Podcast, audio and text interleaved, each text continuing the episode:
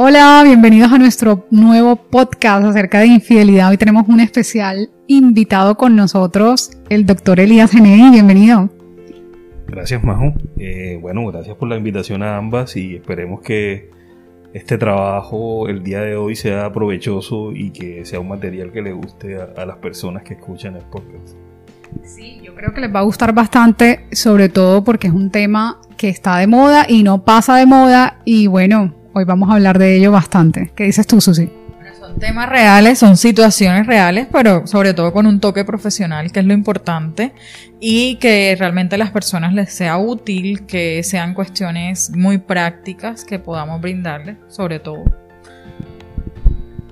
Bueno, Elías, queremos un poco que te presentes, que nos cuentes quién eres tú, cuál es tu carrera, cuáles son tus hobbies, lo que quieras compartir con nosotros y pues obviamente con la gente que nos, que nos escucha a través de este podcast. Bueno, yo soy Elías Genei, soy psicólogo egresado de la Universidad de San Buenaventura. Tengo una especialidad médica en terapia familiar en la Universidad de Antioquia y tengo un doctorado en psicología de la Pontificia Universidad Católica Argentina. Eh, soy docente, eh, he trabajado en muchas universidades en la ciudad, actualmente trabajo en la Universidad Tecnológica y combino la docencia con la práctica clínica.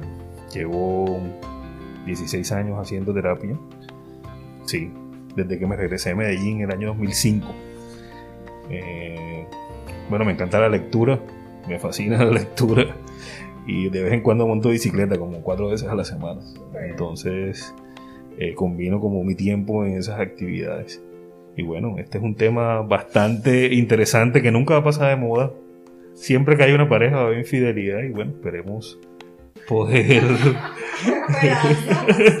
poder analizar bien esta temática. No, no estoy diciendo que todos son infieles, sino que cuando hay pareja, existe la posibilidad. que de pronto seamos 100% pues predecibles, no somos como nuestras conductas pueden variar un poco por el ambiente, por yo hablo un poco en términos conductistas a veces, pero es un poco eh, digamos, somos seres que nos adaptamos a los ambientes en donde estamos y a las situaciones, a veces de una buena manera como de una mala manera, como en el caso pues que he escuchado, ¿no? De parejas, de relaciones a distancia, eh, me incluyo, eh, no en el caso de infidelidad, pero sí de relaciones a distancia. Entonces, eh, eso es un temor, por lo menos se los digo a ustedes dos que son pues los que trabajan el tema de parejas y de familia.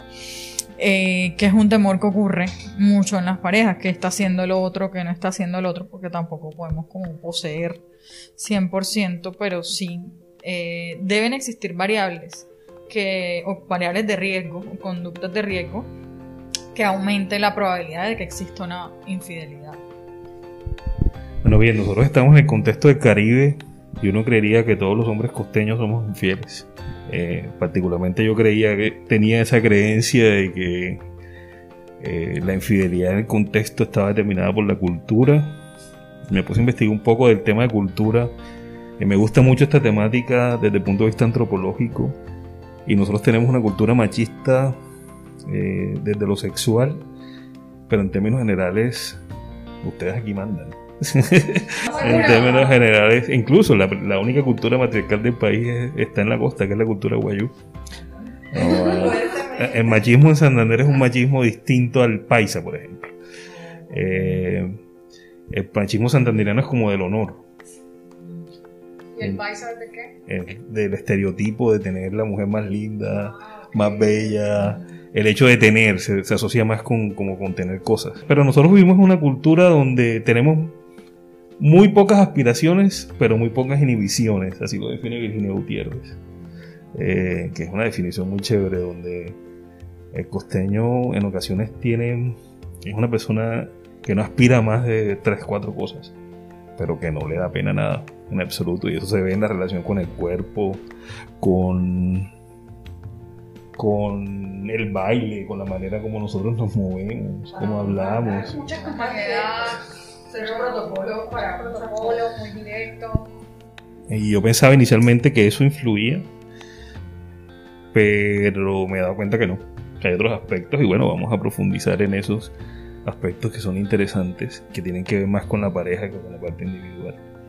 Entonces, bueno, no sé, ¿por usted quiere que comencemos? Sí, hablemos un poco de la percepción de infidelidad, porque para algunas personas la infidelidad es netamente cuando hay un acto sexual, para otros es simplemente con el pensamiento, para otros es porque chateaste tres, cuatro líneas eh, románticas y en el, en el Messenger. Entonces, eh, bueno, eso también depende de lo que, cómo la persona percibe. Eh, cuando sí es una infidelidad, pues queremos un poco saber de, eso. Bien, esa digamos, ese interrogante es bastante interesante. Eso depende, hay muchas clasificaciones. Hay un autor argentino pedido Camacho que plantea muchas clasificaciones sobre la infidelidad. Desde las esporádicas hasta las permanentes, desde las sexuales hasta las emocionales. Pero en términos generales podemos definir que la violación es un acuerdo de exclusividad sexual, física y desde el punto de vista emocional. Yo creo que esa es como la definición más básica que podemos hablar de infidelidad. Eh, se viola un acuerdo en términos de pareja que a veces no está tan explícito dentro de la relación.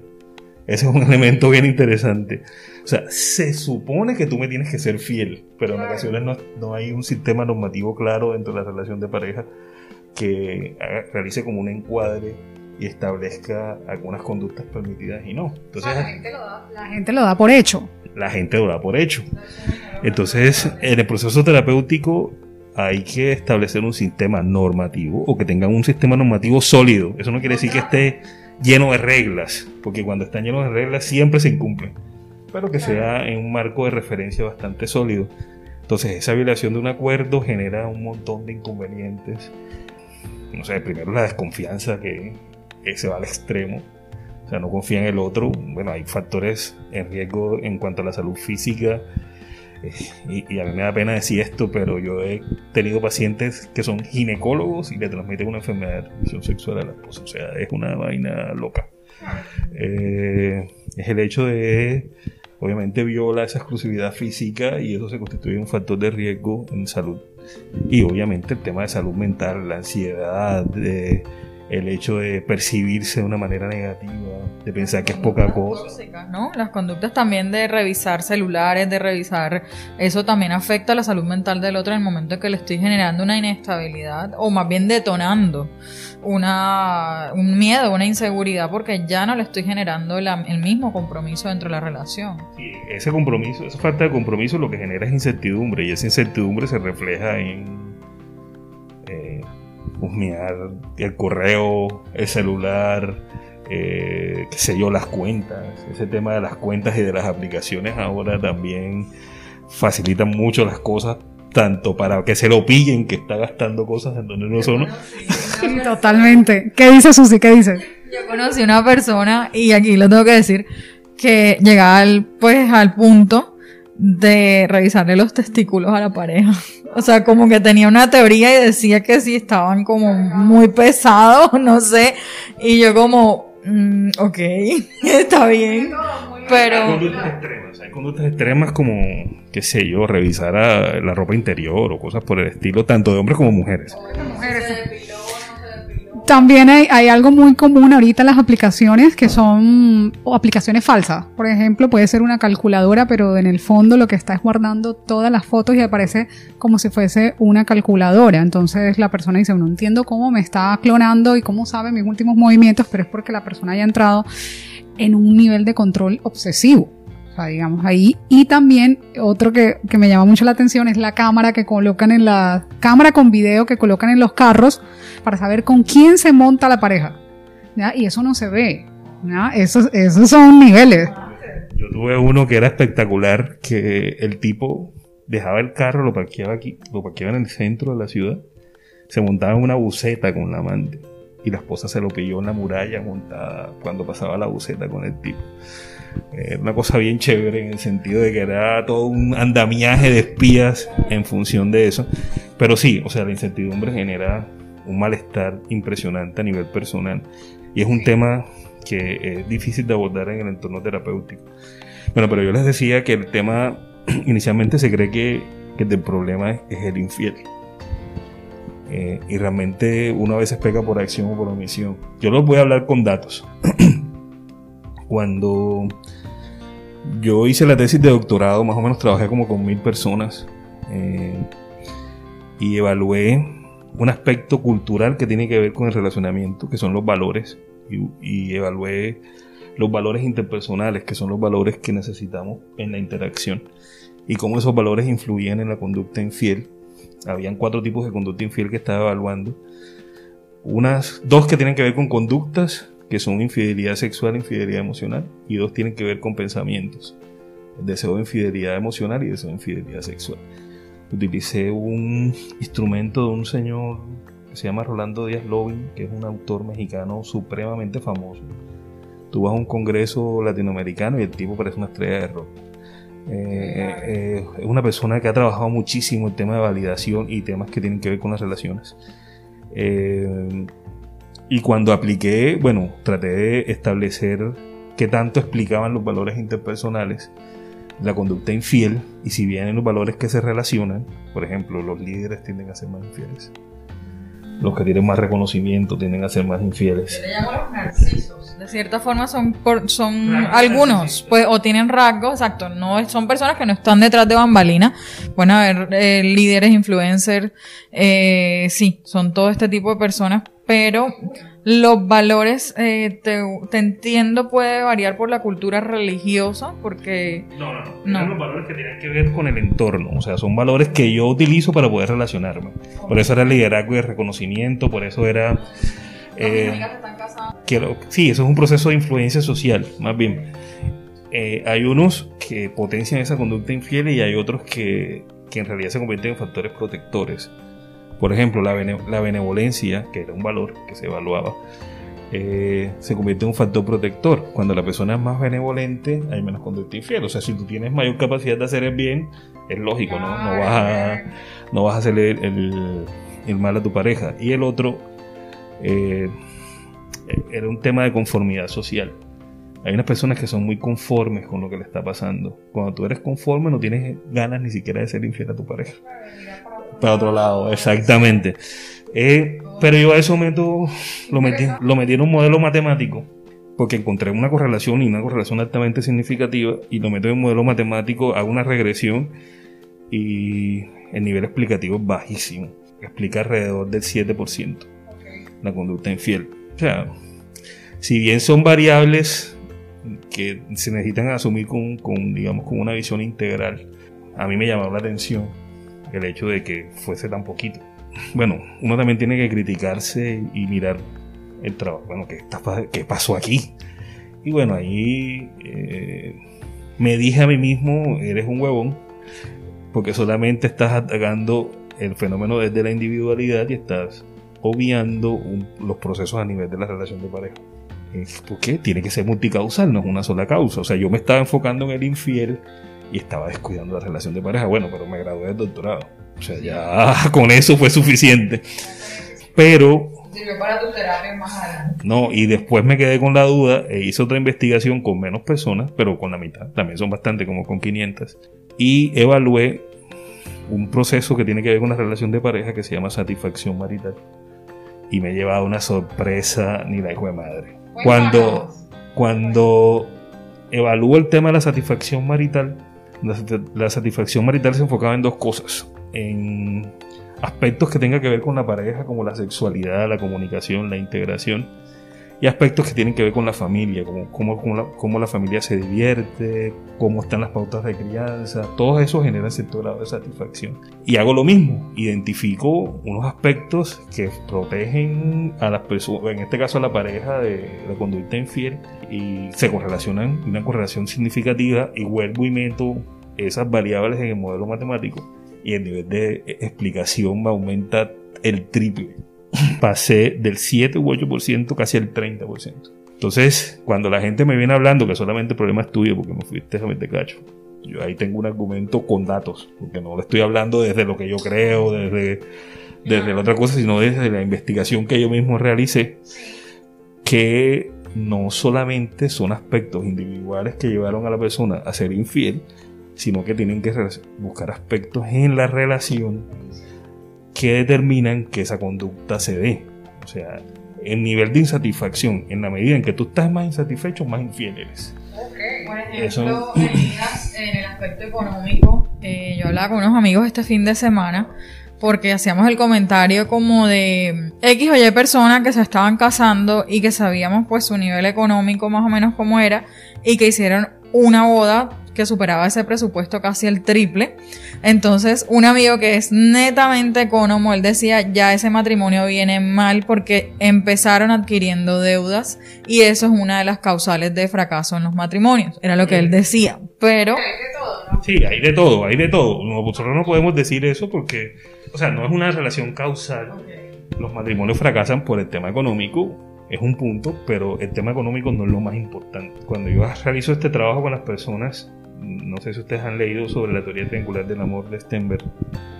Stenberg plantea que el amor tiene tres componentes, pasión, intimidad y compromiso. La pasión tiene que ver con el deseo sexual y la sexualidad es un componente que genera satisfacción, pero no es el único. O sea, de nada sirve que sea buen polvo y no tenga buena comunicación, por ejemplo.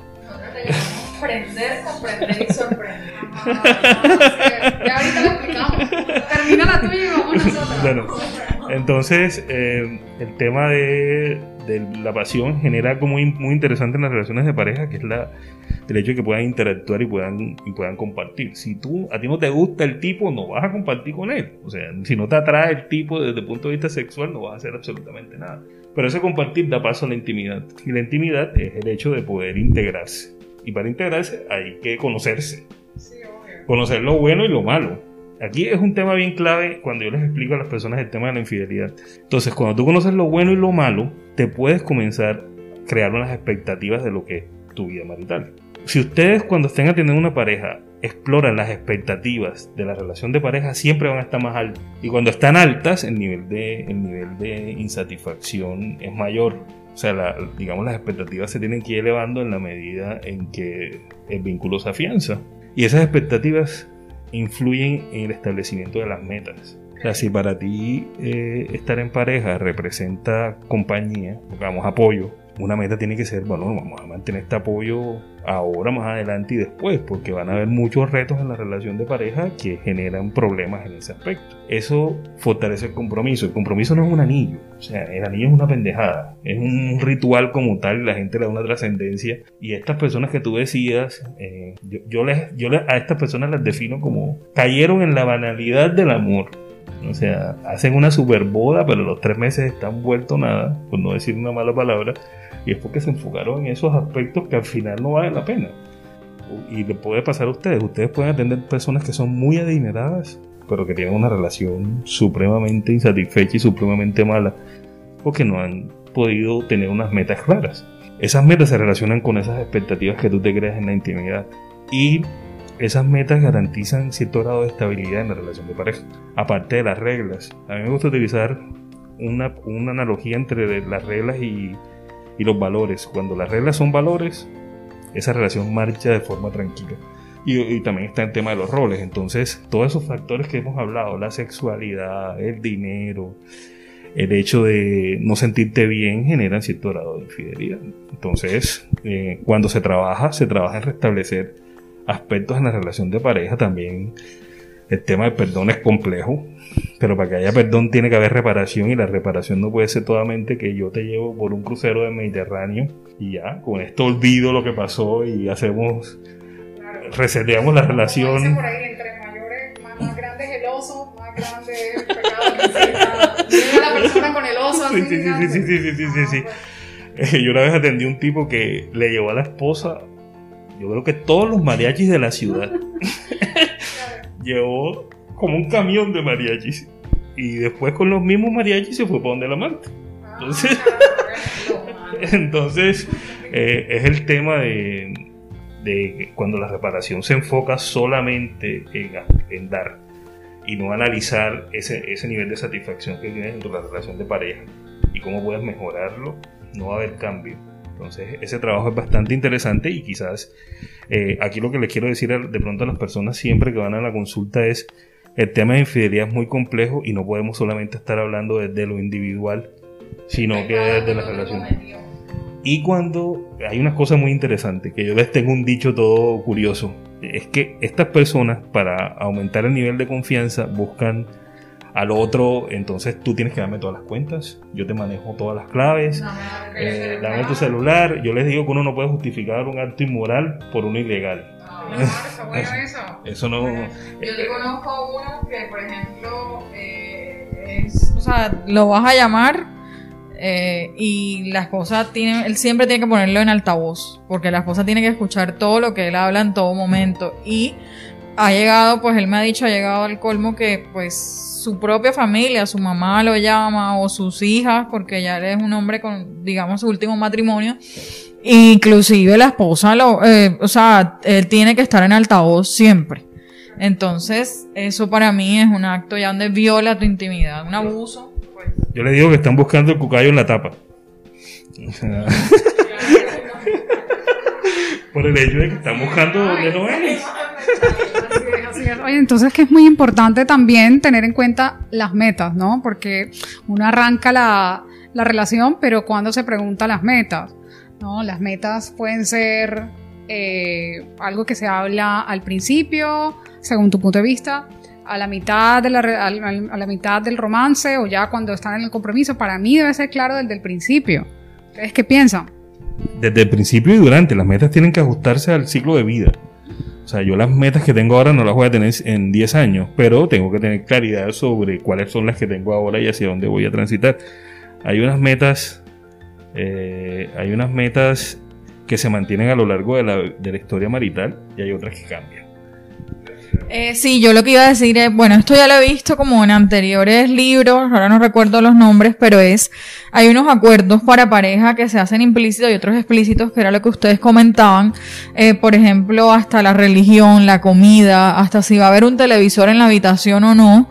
Eh, hay personas que hacen entre los acuerdos como tú tienes tu habitación y yo la mía, he visto otras donde incluso son famosos y dicen, no, es que él tiene su departamento y yo el mío y todos los días nos cruzamos. Bueno, son acuerdos válidos, inválidos, no sé, pero le funciona la relación de alguna forma.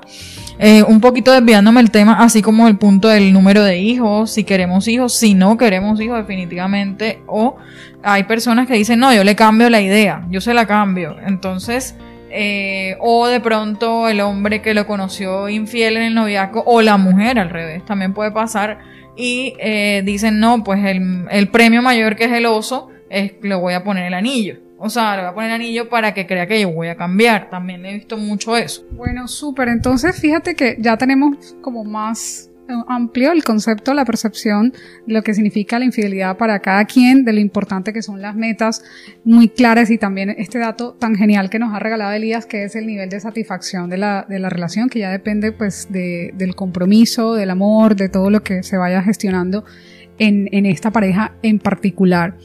Pero también queremos saber un poco cómo, cómo se supera esta infidelidad, porque la mayoría de nuestros consultantes llegan preguntando es cómo salgo de este atolladero, porque además se vive como una tragedia, eh, es, es, algo muy doloroso, porque así se ha puesto en la, en la cultura, es como algo que no se puede dar y que, la, y que cualquiera de, las, de los dos miembros de la pareja le teme, pero es de lo más común que pasa, o sea, no estamos preparados para afrontarlo, se le ve como el gran coco, el gran monstruo, pero esto pasa muchísimo, entonces cuando pasa, ¿cómo podemos afrontarlo? Bien, yo primero digo que los cachos se perdonan más de lo que uno cree.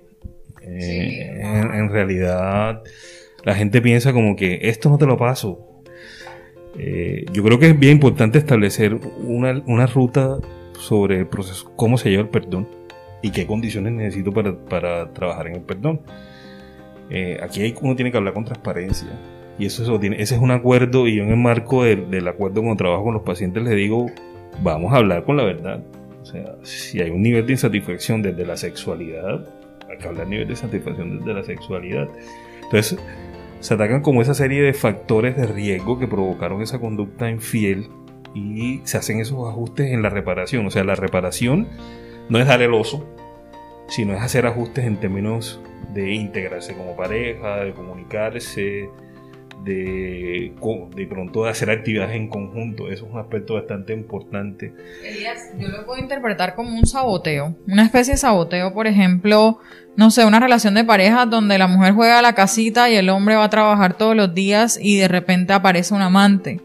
o de pronto donde al revés, eh, eh, el hombre es una estrella o la mujer es una estrella y el hombre está opacado bajo la sombra de la mujer y aparece un amante pero en verdad no se quieren dejar. Eso lo he escuchado mucho, que existe una especie de saboteo como para mírame, o sea, algo por el estilo. Lo que estás diciendo es como una, una forma de llamar la atención. Yo, yo diría también que es una consecuencia de, o sea, puede ser una consecuencia de anularte a ti como mujer o anularte a ti como hombre, que pasa con mucha frecuencia. O sea, no te reconozco ni tus virtudes, ni lo que puedes aportar, ni lo que podemos crecer en conjunto.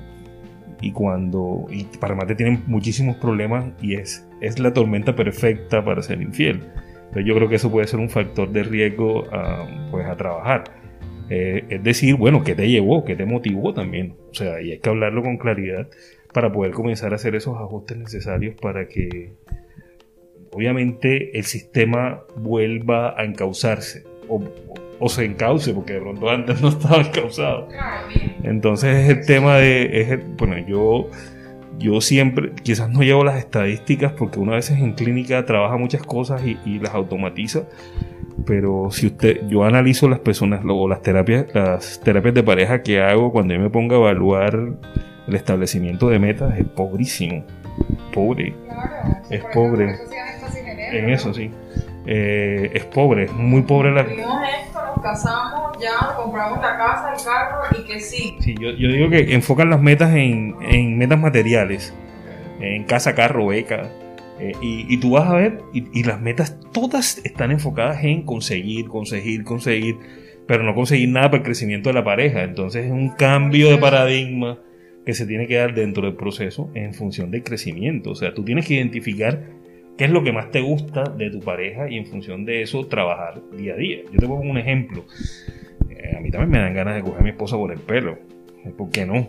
Eh, cuando eh, uno pues, pierde el control, ¿no? Claro. Cuando, pues, las mujeres somos, tenemos fama pues, de dar cantaleta, cantaleta, cantaleta en un momento de que ustedes están más como ya quieren salir huyendo, lanzarse por la ventana. O sea, eso también lo entiendo. Pero yo recuerdo, bueno, yo tengo claro que con ella decidí crecer y hemos crecido juntos y cuando estoy muy molesto siempre recuerdo como esta abuela vieja, mi decisión, con esta es la que me ha aguantado toda la jodedera mía todo el tiempo. Mira la eh, y pues a eso me aguanta, ¿no? Yo siempre tengo un dicho, que es chistoso, que lo dije hasta en la tesis, en la sustentación del doctorado, que el matrimonio es que no mata lo de figura. Pero a pesar de... a pesar de... Me dicen, este man habla muy mal de la relación de pareja. No, no, al contrario. Eh, yo creo que hablo de manera cruda, pero de manera realista. Yo creo que saca también lo peor de ti, tu peor versión. Puede sacar tu peor versión.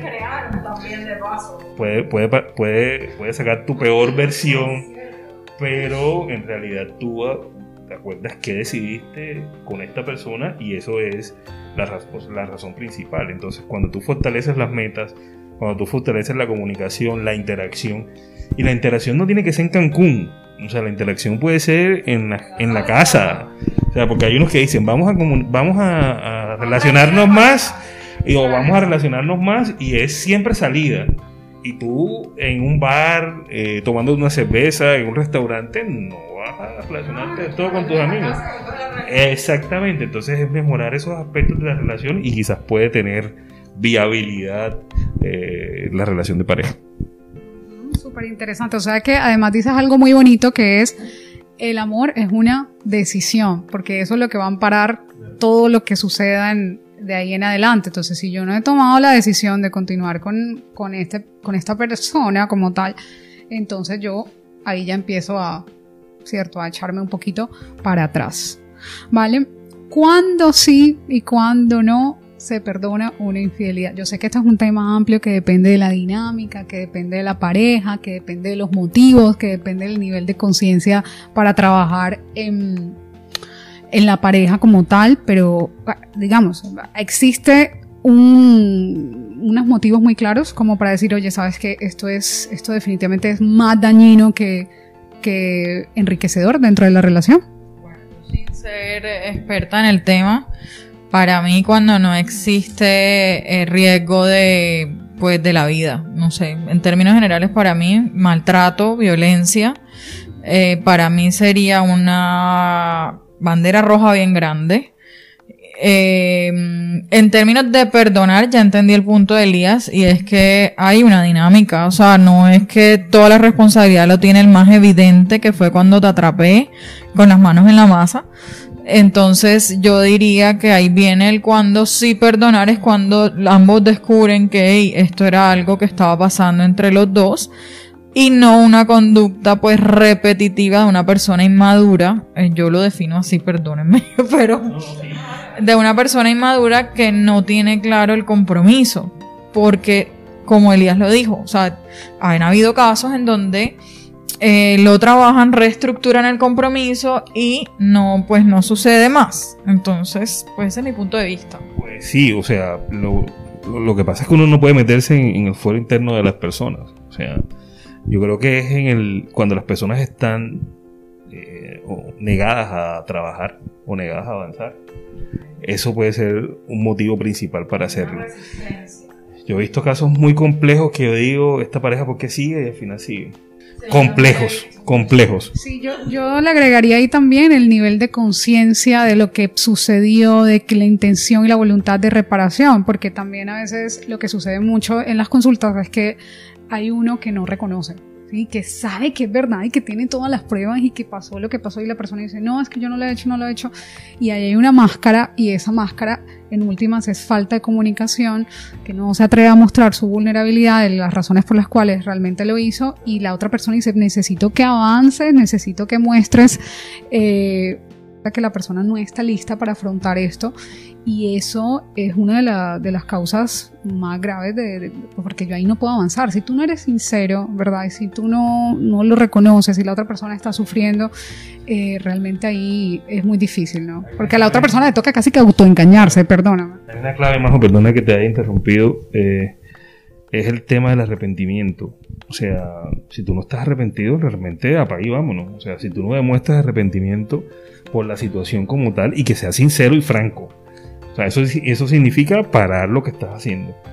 Eh, eso no significa como que yo me voy a quedar tranquilo y después vuelve el tema y lo retomo. Eh, que, baje la marea, exactamente. No, es un tema. La clave para el perdón es el arrepentimiento. Y la gente piensa que el perdón es el fin. Y yo siempre digo, el perdón es el inicio. O sea, yo demuestro que estás, estoy arrepentido, que en realidad cometí un error que no evalúe ni siquiera el impacto emocional, económico, sexual, físico que tuvo la decisión que yo tomé, porque a ti nadie te va a obligar a ser infiel. Este, pero si demuestras que tienes voluntad de cambio, con responsabilidad y respeto, créeme que hay posibilidades. Pero si no se da eso, realmente apaga y. Entonces va de pronto en esa idea, complemento lo que tú, lo que tú estabas diciendo, yo ¿no? miro también en términos de madurez, vuelvo y repito, en el sentido de que yo firmé un contrato, yo le invertí a esta empresa porque le vi fe a esta empresa a pesar de que está al borde de la quiebra. Lo voy a mirar así porque el enamoramiento pasa, los neurotransmisores de serotonina y dopamina pasan en los primeros seis meses del año hasta los dos años, que es lo que en la costa le llamamos el encoñe. Eh, las personas se quieren ver todos los días, quieren tener relaciones todos los días, etcétera, etcétera. Pero después de eso viene cuál es la inversión.